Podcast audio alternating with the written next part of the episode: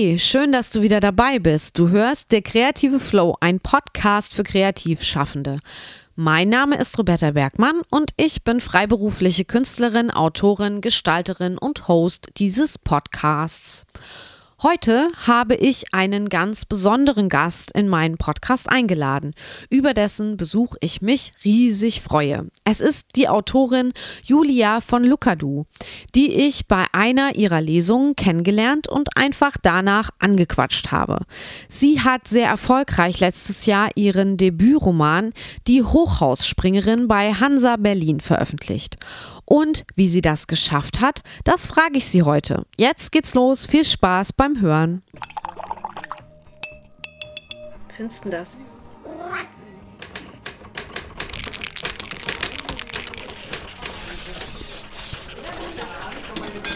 Der kreative Flow, ein Podcast für Kreativschaffende. Von Roberta Bergmann. Staffel 2. Oh. Noch jemand Stifte? Die Schriftstellerin Julia von Lukadu wurde 1982 in Heidelberg geboren.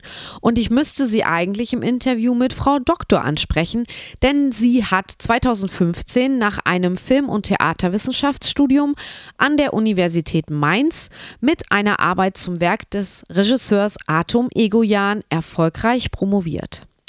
Tatsächlich kenne ich viele Filme des kanadisch-armenischen Regisseurs Atom Egoyan, den ich viele Jahre sehr verehrt habe. Da hatten wir beim Kennenlernen gleich einen Anknüpfungspunkt.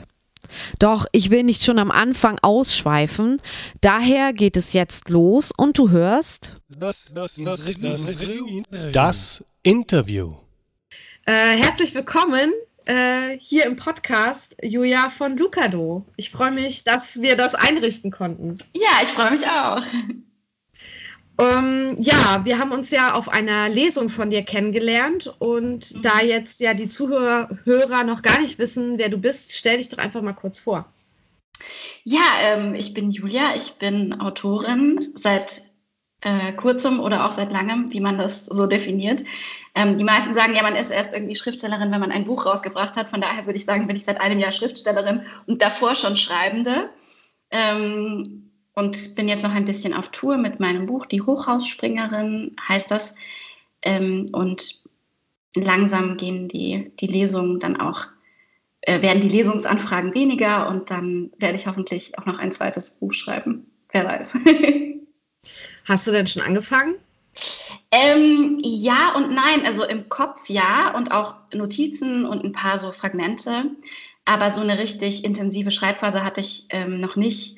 Das ist auch was, was mich ein bisschen umtreibt, weil ich ähm, jetzt, das Buch ist ja schon vor einem Jahr rausgekommen oder einem knappen Jahr, das erste. Und ähm, die meisten Kollegen und Kolleginnen, die ich so treffe auf meinen Lesungen, die schreiben dann sofort direkt danach am nächsten.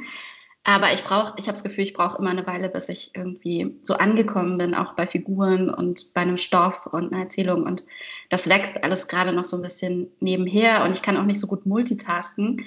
Deswegen ist es für mich schwierig, wenn ich durch die Lesung halt noch mit dem ersten Buch so inhaltlich beschäftigt bin, mich dann einzulassen auf was ganz anderes. Aber ich hoffe, das kommt jetzt. Magst du vielleicht noch ein bisschen was zu dir erzählen? Also, wo kommst du her? Was hast du bisher gemacht? Äh, was sind deine Hobbys?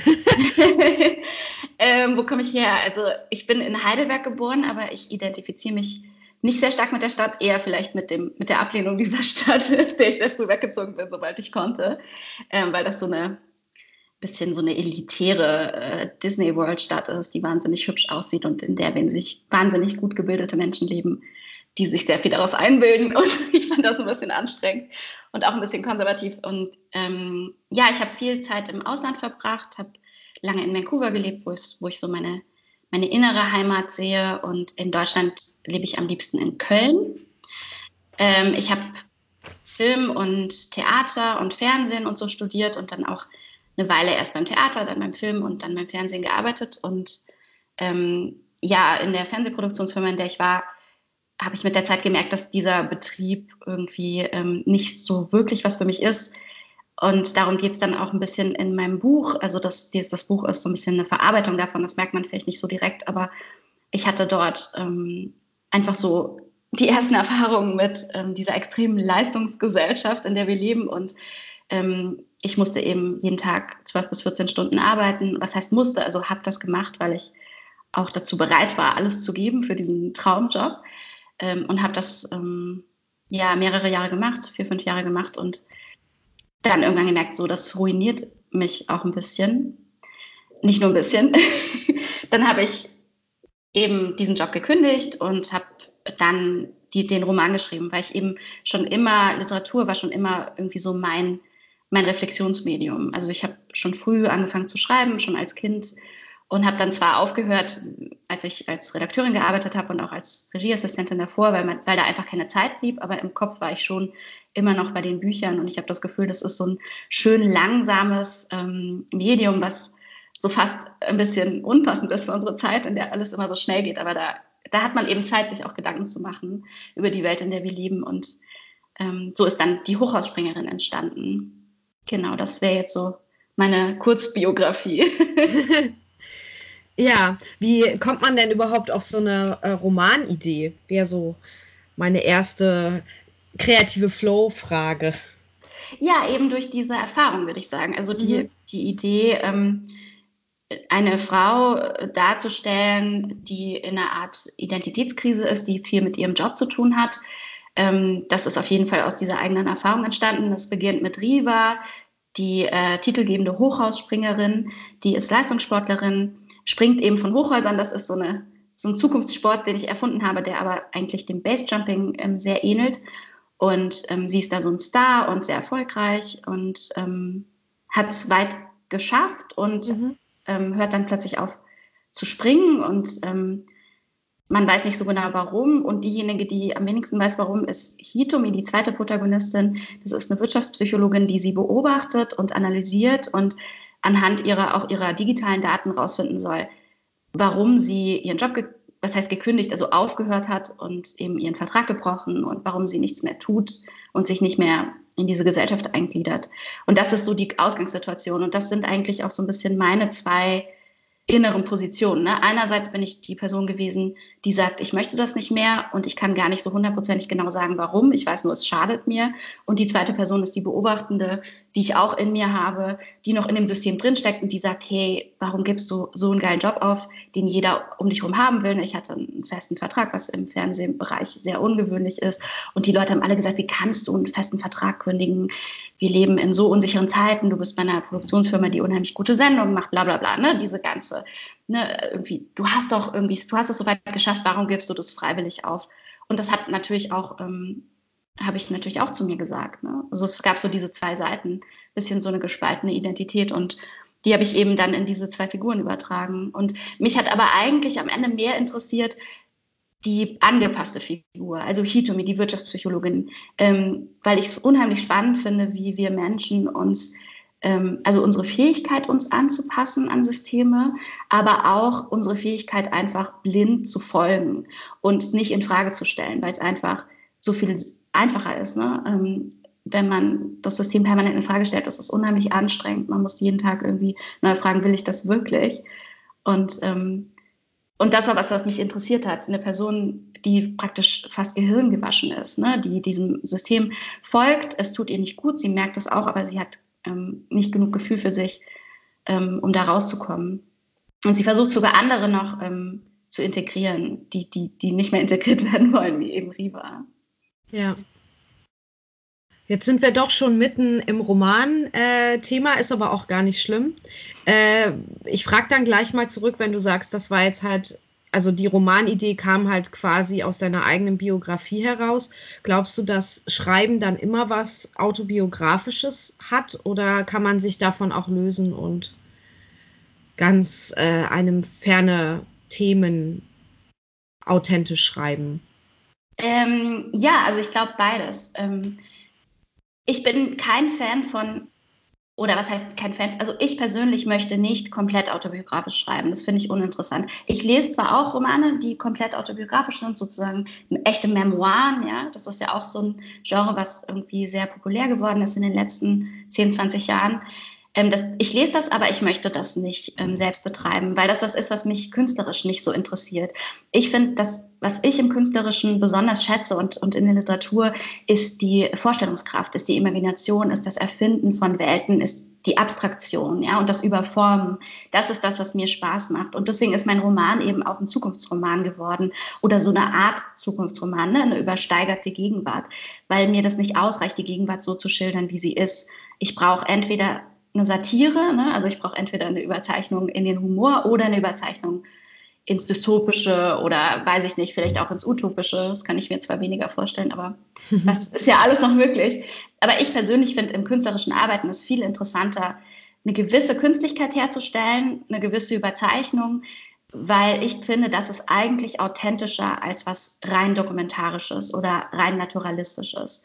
Ähm, ich habe selbst dokumentarisch gearbeitet ähm, beim Fernsehen und ich hatte da immer den Eindruck, ich verkaufe den Zuschauern eine Lüge, weil es steht dokumentarisch drauf, aber es ist nicht die Realität, weil ich bin als Redakteurin diejenige, die eine Stunde interviewt und hinterher zehn Minuten davon sendet und genau auswählt, äh, von den O-Tönen, ne? was hat die Person gesagt, was mich interessiert, was in die Richtung geht, wie ich es mir vorgestellt habe, was meine Message irgendwie unterstützt oder meine Dramaturgie. Ähm, ich lege da Musik drunter und das ist auch eine emotionale Manipulation. Ja? Also die Art, wie ich das bearbeite, ich benutze irgendwie künstlerisch äh, geformte Bilder und so. Und das ist alles meine, meine Wahrnehmung der Realität und nicht eine objektive Darstellung. Man kann die Realität nicht objektiv darstellen. Ähm, und deswegen stehe ich lieber dazu, dass es eine künstlerische Überformung ist. Und dann macht mir das auch Spaß, das ähm, zu überzeichnen und, ähm, und die Figuren auch irgendwie, ja, mich so richtig reinzulegen, weißt du, in so einen gewissen Gedanken und das mal auszuprobieren. Wie ist das, wenn man das, wenn man diesen Gedanken zu Ende denkt? Ja? Wenn jemand wirklich so extrem ist wie Hitomi, ähm, und wirklich hundertprozentig in so einem System funktionieren will. Das finde ich viel spannender als mhm. ähm, jetzt irgendwie so eine total realistisch, real existierende Person wie mich. Die ist mir dann auch ein bisschen zu langweilig.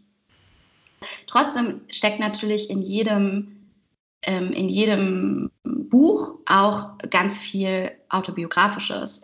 Also man, weil man kann ja nur über das schreiben, was man, was einen selbst umtreibt und was man auf eine Art selbst erlebt hat und mit was man in Berührung kam ähm, deswegen auch in meinem Buch erkenne ich ganz viel von mir und ähm, finde mich da auch wieder, auch in der, in der Wahrnehmung der Welt, ne, die da beschrieben wird.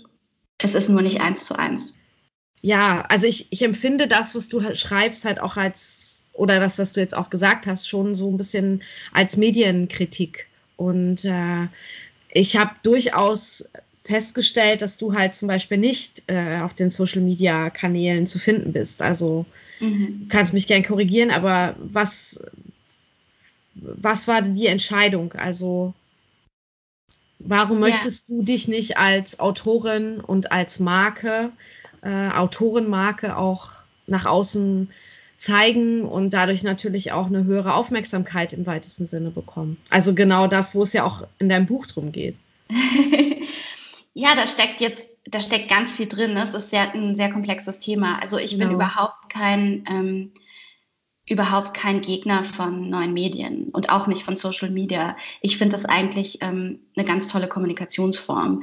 Also weil es so global ist, weil es auch so irgendwie klassenübergreifend ist. Ähm, ich ich finde es ein sehr demokratisches Medium auf eine Art. Ne? Das, äh, viel, die meisten Menschen auf der Welt haben dazu Zugang. Ich meine, das Internet ist mittlerweile fast in allen Gebieten der Welt angekommen.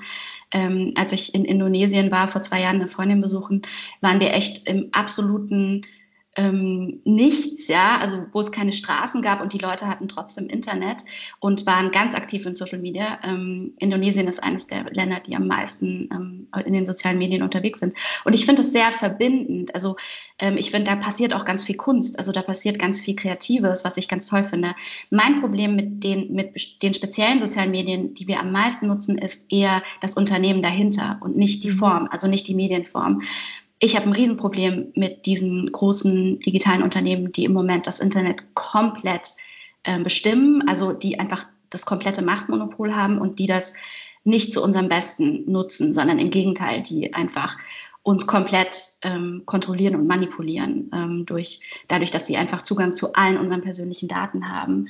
Und das geht ja mittlerweile so weit, dass man in seinem eigenen Wohnzimmer irgendwie abgehört wird über diese wunderbaren äh, Lautsprecher und äh, Sprachassistenten, die wir uns freiwillig in die Wohnung stellen. Und sowas, also diese Invasion der Privatsphäre ist was, was mir ähm, wirklich unheimlich ist und wo ich eine riesen Gefahr sehe, weil wenn man sich Länder anguckt wie China, wo das ähm, wo die Realität ein ähm, extrem diskriminierendes, unterdrückendes ähm, politisches System ist, was diese ganzen Medien nutzt, zu seinem äh, eben um Menschen zu diskriminieren und einzusperren und in ihrer Freiheit zu berauben, dann, dann macht, sollte einem das auch echt ähm, irgendwie Sorgen machen. Und ich finde, da sind wir ein bisschen zu unkritisch im Umgang. Und das ist der Grund, warum ich zum Beispiel jetzt nicht bei Facebook bin oder bei Instagram.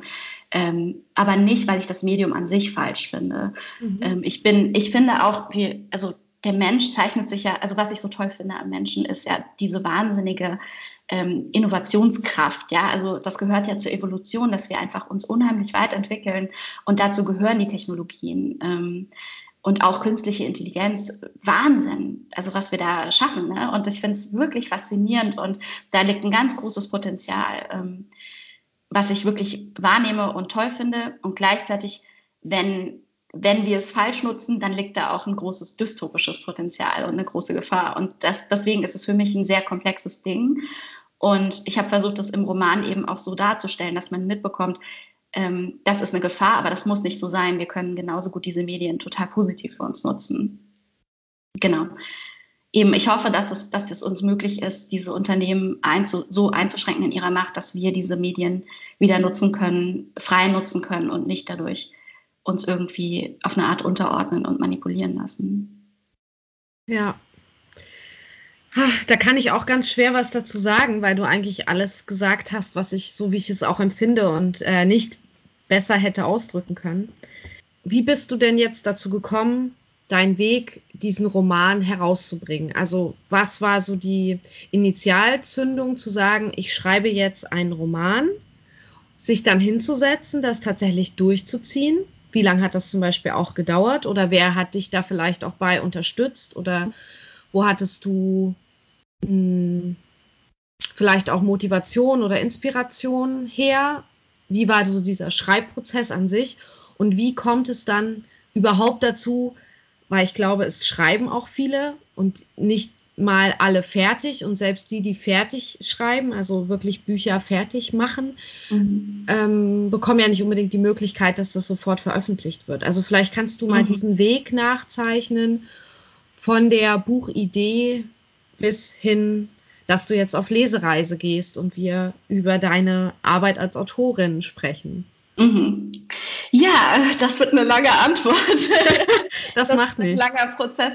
Nein, also ich glaube, die Idee, einen Roman zu schreiben, die hatte ich schon irgendwie mit sechs Jahren oder so. Oder diese Ui. Vision oder die Vorstellung. Das war immer mein Traum, ähm, Autorin zu, Schriftstellerin zu sein. Und für mich war eine Schriftstellerin eben auch eine, die ein Buch veröffentlicht. Es muss nicht unbedingt ein Roman sein, aber ich finde die Romanform eben total ähm, toll. Also ich bin, ich liebe auch Kurzgeschichten, ich lese sehr viel Kurzgeschichten, aber der Roman macht es eben möglich, so eine gesamte Welt zu skizzieren und ähm, so wie ich es eben auch in der Hochhausspringerin gemacht habe, die wirklich auch im Detail auszuformulieren und Figuren zu begleiten über einen längeren Zeitraum, sodass man auch eine Entwicklung mitkriegt und so. Das ist ja alles in der Kurzgeschichte oder jetzt auch in der äh, Lyrik oder so ähm, nicht so möglich. Deswegen, ich hatte immer das, so diese, diesen Traum, einen Roman zu schreiben und hatte aber so ein bisschen auch bedingt durch meine Eltern und die Gesellschaft und was weiß ich, wer noch so alles mit reinspielt ins Leben, immer das Gefühl, das ist aber kein Job. Ne? Das macht man als Hobby, ähm, damit kann man kein Geld verdienen, das ist unwichtig äh, und marginal und äh, und ich habe das wie so ein bisschen auch gefressen, auch wenn ich es nicht hundertprozentig geglaubt habe, aber ich habe es dann immer so im Hinterkopf behalten eigentlich, diesen Traum. Und genau, und durch diese Krise mit meinem, mit meinem Beruf und so kam ich dann wieder drauf, dass ich dachte, okay, jetzt probierst das einfach mal. Und dann habe ich mir ähm, gesagt, ich setze mir jetzt ein halbes Jahr als ähm, Zeit und gucke, ob ich überhaupt schreiben kann. Mhm. Ähm, und habe Kurzgeschichten geschrieben und kurze Texte, Fragmente und so, ähm, ohne großes, wahnsinnig großes Ziel. Habe gemerkt, ja, ähm, es macht mir extrem Spaß. Ähm, ich habe das Gefühl, ich kann mich da irgendwie ausdrücken auf eine Art, wie ich sonst nicht kann. Und es findet eine Kommunikation statt, wenn auch noch nicht mit einem Leser, aber so mit mir selbst und eine Klarheit, die ich, die mir total viel gebracht hat, gerade in der Zeit, in der ich, in der es mir auch selber irgendwie nicht so gut ging und ich einfach auch ein bisschen äh, eben in einer Krise steckte, war das echt eine, eine, eine gute Art, damit umzugehen.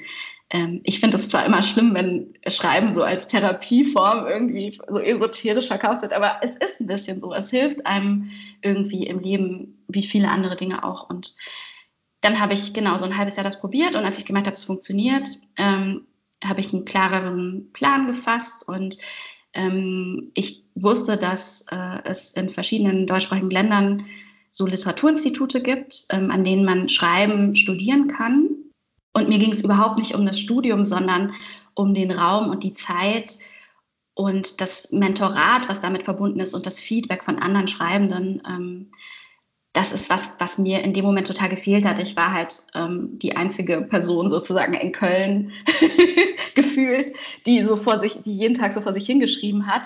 Und ich, ich hatte zwar so eine kleine Autorenwerkstatt ähm, an der Uni, wo ich, wo ich einmal in der Woche hingegangen bin, aber das war eben nicht das Gleiche wie jetzt jeden Tag sich mit Menschen treffen, die auch an einem Text arbeiten. An der, an der Uni, weil du Filmwissenschaft studiert hast. Nee, das war, nee, das ist das dort, war, ähm, das war einfach separat. Das, da gibt es ah, okay. an der Uni so ein Programm, Autorenwerkstatt, ähm, was es schon seit, weiß ich nicht, 30, 40 Jahren gibt. Und okay. das ist zwar im Rahmen der Uni, aber da kannst du auch von außen dazukommen. Okay. Das ist wirklich großartig. Ich kann es nur empfehlen für alle Kölner, die gerne schreiben. Ähm, ich versuche da auch ab und zu noch hinzugehen. Ähm, das einfach ein ganz toller Austausch. Da sind auch immer ein großer Anteil Studenten, die das dann wirklich als Teil des Studiums machen, aber auch immer externe. Und da kann man Texte vorstellen und die besprechen. Und es ist einfach eine schöne Community. Ähm, das hatte ich und das wollte ich aber noch ausbauen. Und dann habe ich mich ähm, in, an verschiedenen Instituten beworben, aber wollte gerne in die Schweiz, weil mein Partner einfach zu der Zeit in der Schweiz gelebt hat.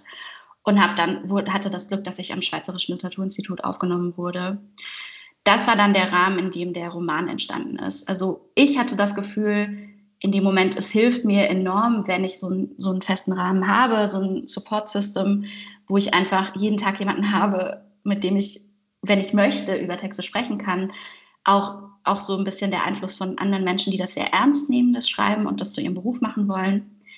Ähm, und so war das dann auch. Also es hat mir enorm geholfen. Es hat natürlich auch wieder Krisen ausgelöst, weil man bekommt halt manchmal auch Feedback, mit dem man nichts anfangen kann oder das einen mhm. dann demotiviert. Das hatte ich auch. Ich habe auch mein halbes Jahr nicht an dem Roman geschrieben, nach so einem, nach so einer Feedback-Session, wo ich gemerkt habe, niemand kann was damit anfangen, was ich mache. oder versteht nicht, was ich, wohin ich will mit dem Roman. Aber das war auch total wichtig. Also hin, rückblickend würde ich sagen, hat das dem, dem Roman total viel gebracht und hat es mir enorm viel gebracht, so ein Selbstbewusstsein aufzubauen und zu zu wissen, nee, genau, ich möchte diesen Text erzählen auf eine bestimmte Art und Weise und ähm, es muss so sein, es muss für mich so sein und deswegen stimmt es so. Weil ich muss auch sagen, du hast vorhin gefragt, ne, was, was sind so Inspirationsquellen? Ich meine, was für mich am inspirierendsten ist, ist einfach das Lesen und sind andere Bücher. Also ich glaube, meine, meine Liebe zur Literatur hat auf jeden Fall auch dazu geführt, dass ich selbst schreibe. Und da lernt man eigentlich das Schreiben, finde ich, im Lesen. Also indem man sieht, wie andere Leute Geschichten erzählen und, und wie das für einen funktioniert. Und man liest ja auch manchmal Bücher und sagt, ja, genau so stimmt es irgendwie, diese Form stimmt und man kann es trotzdem selber nicht so erzählen. Aber diese verschiedenen Versionen zu kennen und zu wissen auch, was für eine krasse Freiheit es gibt, ähm, das, das ist für mich irgendwie sehr inspirierend. Ja, ich empfinde ja dieses zu wissen, was es alles gibt, manchmal gar nicht als Befreiung, sondern als Käfig. Also wenn ich, wenn ich zu viel weiß darüber, wie andere das machen, dann äh, komme ich nur noch mehr ins Zweifeln. Also gerade wenn ich in so einer Schaffensphase bin, habe ja. ich halt ganz stark das Gefühl, ich muss meine Ohren oder Augen oder was auch immer, äh, meine Sinne verschließen, ja weil es mich sonst zu sehr verunsichert und von dem ablenkt, was mein eigener Weg sein sollte. Das stimmt total. Das habe ich auch. Also gerade in so intensiven Schaffensphasen habe ich auch manchmal echt Probleme zu lesen. Gerade weil meine Lieblingsautoren oder so, von denen ich immer wieder gerne Dinge lese, da lese ich das dann und denke, ja, die können das so viel besser da brauche ich gar nicht erst anfangen, ja. Oder dann, dann lese ich meinen eigenen Text und denke, ja, im Vergleich dazu ist das ja totaler Bullshit. äh, und dann ist es sehr schwierig weiterzuschreiben. Ähm, das stimmt. Es sind vielleicht auch so so Phasen. Ne? Ich habe manchmal Phasen, in denen ich sehr viel aufnehme und sehr viel, ähm, mich sehr viel inspirieren lasse. Und ähm, da gibt es bei mir zum Beispiel auch ein ganz wichtiger Faktor, irgendwie bildende Kunst und Fotografie und so. Film auch immer noch ein Medium, was mich sehr inspiriert und was mir sehr wichtig ist. Und dann nehme ich eben ganz viel auf und, und in mir arbeitet es dann irgendwie mit diesen Impulsen. Und in dem Moment, wo ich mich aber hinsetze und dran arbeite und es wirklich aufschreibe, dann geht es mir auch so wie dir, dass ich wirklich Probleme habe, dann was anderes zu lesen oder mich mit anderen zu vergleichen. Ja. Und ich glaube, das Problem ist eben immer dieser Vergleich. Das ist ja ein generelles Problem, ähm, was eben auch in unserer Gesellschaft so gefördert wird. Dieses ständige Vergleichen mit anderen, immer dieser krasse Wettbewerb. Wer ist besser als ich? Und ähm, das ist auch was, was ich an den sozialen Medien zum Teil sehr schlimm finde, ähm, wo ich das Gefühl habe, da ist so eine, da wird es noch unterstützt, so diese dieses, ich, ich poste das schönste Selfie meiner selbst, was auch noch mit drei Filtern irgendwie überliegt, über, was so drüber gelegt ist, sodass es überhaupt nicht so aussieht wie ich. Aber damit vermittel ich meinen Freundinnen, die das dann sehen, ich bin hübscher als ihr oder besser oder erfolgreicher. Ähm, und die fühlen sich dann schlecht und umgekehrt ist es so, dass die Person, die das postet, sich eigentlich auch total schlecht fühlt. Und, viel, und der Grund, warum sie so ein äh, Foto postet, ist, dass es irgendwie, sie versucht, ihr Selbstbewusstsein aufzuwerten. Und dann ist das so ein gegenseitiges ähm, ja, so ein gegenseitiger Wettlauf. Und, und das ist was, was einem einfach überhaupt nicht gut tut, egal in welchem Bereich. Ne? Ja. Ähm, deswegen war es auch, war ich total froh, dass am ähm, Literaturinstitut in der Schweiz ähm, es überhaupt nicht diesen, diesen, dieses Wettbewerbsdenken gab unter den Studenten. Also wir waren wirklich so kollegial alle und wir haben uns so als Gruppe gefühlt. Ähm, und das habe ich an anderen Instituten anders erlebt. Ähm, von, also ich, ich war mal bei so einem Festival, wo aus jedem Schreibinstitut vier Leute eingeladen waren und da hat man so ein bisschen die Atmosphäre an den anderen Instituten mitbekommen. Und ich fand es wirklich erschreckend, wie sehr die, die Leute da auch untereinander irgendwie im Wettbewerb standen. Und gar nicht unbedingt freiwillig. Das, ich glaube, das ist auch eine Atmosphäre, die dort so unterstützt wird. Ne? So dieser, dieses Schreiben für den Markt, ja. Und schon ja. während man ähm, am Schreiben ist und am Entwickeln und in einem ganz frühen Stadium schon daran denken, wer, welcher Verlag könnte das hinterher kaufen wollen und warum und wie kriege ich die meisten Leser und wie kann ich davor mich auf dem Literaturmarkt zeigen, sodass die Leute mich schon kennen, wenn ich dann das fertige Manuskript habe. So. Das fand ich übrigens auch bei unserer ersten Begegnung ganz schön, dass du da so ein Gegenentwurf bist. Also, weil man, äh, wir haben uns ja in so einer Reihe kennengelernt in Braunschweig, die heißt das erste Buch. Und da werden immer Debüt, Debütanten für, also die ihren ersten Roman geschrieben haben, eingeladen. Und ich äh, gehe da eigentlich regelmäßig hin, weil mich das äh, interessiert und weil das ja dann meistens auch jüngere Leute sind, also nicht nur, aber schon in der Hauptsache. Und ich fand es ganz schön, dass du tatsächlich so einen Gegenentwurf warst äh, zu vielen anderen, die ich schon gesehen habe, eben weil du das finde ich, sehr intuitiv machst. Also klar, du hast auch ein Ziel und hast gesagt, okay, mhm. ich will jetzt äh, zum Literaturinstitut, äh, um mir da noch mehr Input zu holen und das irgendwie für mich äh, zu fokussieren und klarer zu kriegen.